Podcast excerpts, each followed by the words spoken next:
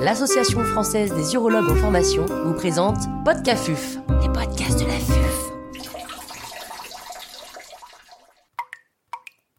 Cet épisode a été réalisé grâce au soutien institutionnel du laboratoire Janssen. L'intervenant n'a pas reçu de financement.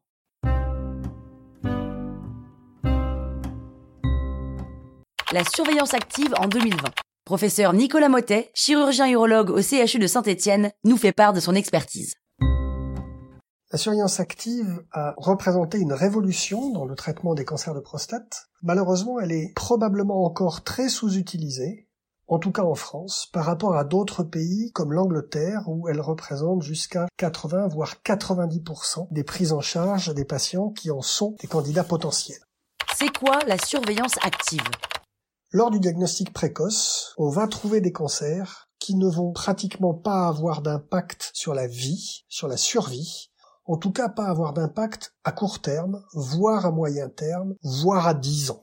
Le principe de la surveillance active, c'est de dire qu'au moment où on a fait ce diagnostic, la maladie qui est présente n'est pas une maladie à risque, qu'elle peut être surveillée et qu'elle va être surveillée de façon active. Et si elle devient évolutive ou si elle devient un jour en apparence plus agressive, elle sera alors traitée, toujours à un stade localisé et toujours dans une optique de guérison. On ne traitera donc que les patients qui en ont vraiment besoin, au lieu de traiter tout le monde, et on ne traitera que si c'est indispensable, et pas du tout si ça n'a pas d'intérêt. Je rappelle que le traitement actif d'un cancer de prostate n'a d'intérêt que si la probabilité de vie dépasse largement 10 ans, voire probablement 15 ans. Quels sont les outils disponibles? Les outils de la surveillance active sont simples. C'est le dosage de PSA, c'est le toucher rectal, c'est le résultat des biopsies de prostate, et depuis quelques années, c'est l'IRM qui joue maintenant un rôle majeur également dans cette surveillance active. Et c'est l'ensemble de tous ces outils qui va permettre de définir un cancer potentiellement agressif et qui donc doit recevoir un traitement, et puis un cancer potentiellement très peu ou pas évolutif et qui peut être surveillé et pas traité immédiatement. Existe-t-il des essais randomisés? Il n'existe pas d'essai ayant spécifiquement comparé la surveillance active au traitement. Il existe deux essais ayant comparé la prostatectomie radicale à une abstention surveillance, c'est-à-dire on ne fait rien. Et il existe un essai majeur qui s'appelle l'essai Protect, conduit en Angleterre, dont la première publication est une publication absolument majeure chez des patients en diagnostic précoce, qui a comparé la prostatectomie radicale la radiothérapie prostatique, associée à six mois d'hormonothérapie, et une forme extrêmement souple de surveillance active appelée le monitoring actif, qui est un peu différent de la surveillance active, mais c'est un essai prospectif randomisé. Cet essai a donné deux informations majeures avec dix ans de recul. La première information majeure, c'est qu'il n'y a aucune différence de survie entre les trois types de traitements. Le monitoring actif est encore une fois une forme très lâche de surveillance active, la prostatectomie radicale ou la radiothérapie associée à 6 mois d'hormonothérapie donne exactement la même survie spécifique à 10 ans qui est de l'ordre de 99%. Le deuxième message important de cette étude, majeure encore une fois, c'est qu'il y a eu un peu plus de métastases et de progression chez les patients en monitoring actif par rapport aux patients traités. Oui, il y en a eu deux fois plus, mais sur des tout petits nombres. Et à 10 ans, cela ne s'est pas traduit par une différence de survie. Deux fois plus de progression, vous pourriez dire que c'est grave. Oui, mais les patients inclus dans Protect sont formés de deux grandes populations différentes, des patients de bas risque et des patients de risque intermédiaire. Il y avait même un tout petit groupe de malades de haut risque. Il est faux de dire que Protect n'a inclus que des bas risques. Protect a inclus globalement 60% de patients de bas risque et 40% de risques intermédiaires. Et ce qu'on ne sait pas encore, c'est si il y a eu une vraie différence dans ces malades qui ont progressé entre les bas risques et les risques intermédiaires. Mais en tout cas, à 10 ans, aucune différence. Et j'insiste, dans Protect, ça n'est pas de la surveillance active, c'est une forme très lâche de surveillance active. Pour qui et comment la réaliser? La surveillance active est considérée par l'EAU comme pratiquement le traitement standard des cancers de prostate de bon pronostic, c'est-à-dire un toucher rectal normal, un PSA inférieur à 10 et un ISUP 1 ou un LISON 6, à condition que les patients aient au moins 10 ans de vie. on ne tient plus compte du nombre de biopsies ou de la longueur de cancer sur les biopsies, ce qui est une différence fondamentale avec les recos françaises.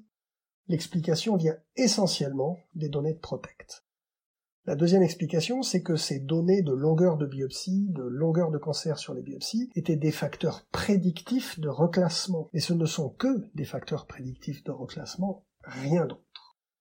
La surveillance active est basée sur un toucher rectal répété, un PSA répété tous les six mois, une IRM impérative avant le démarrage de la surveillance active, et des biopsies de prostate qui vont être répétées. Elles vont pas être répétées tous les six mois. Il existe actuellement en Europe un protocole qui s'appelle PRIAS qui propose de refaire des biopsies de prostate systématiques au bout d'un an. Ces deuxièmes biopsies euh, dites de confirmation vont essayer de préciser qu'on n'ait pas sous-évalué le LISUP initial. Et ensuite, les biopsies seront faites globalement à 3 ans, à 5 ans et à 7 ans. Donc on est très loin des biopsies annuelles. Ces biopsies seront faites systématiquement, que le PSA progresse ou qu'il ne progresse pas, que l'IRM se modifie ou qu'elle ne se modifie pas.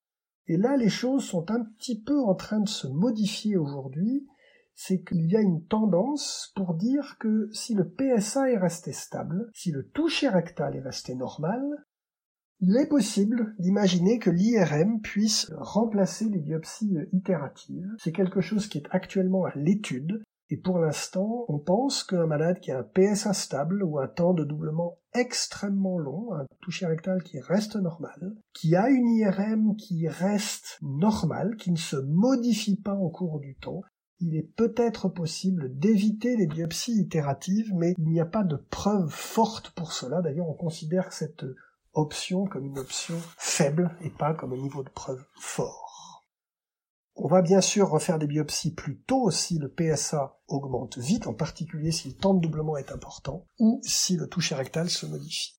Enfin, dernier élément important sur le PSA, la densité de PSA est un élément prédictif d'une reclassification, mais n'est pas un élément qui exclut le malade de la surveillance active.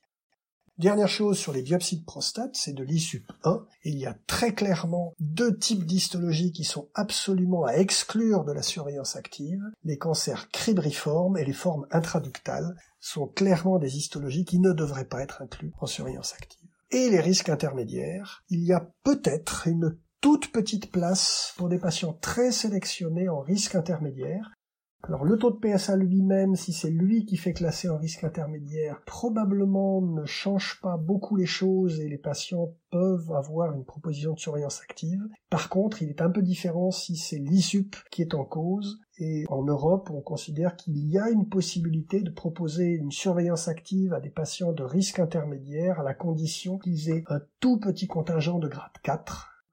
Tous les autres, par contre, sont plutôt du ressort du traitement actif.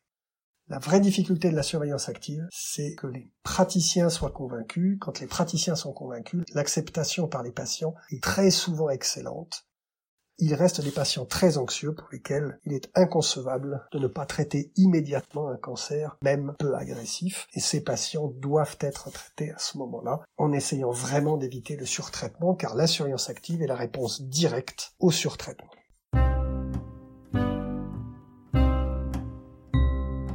Un grand merci au professeur Nicolas Motet pour ses conseils précieux.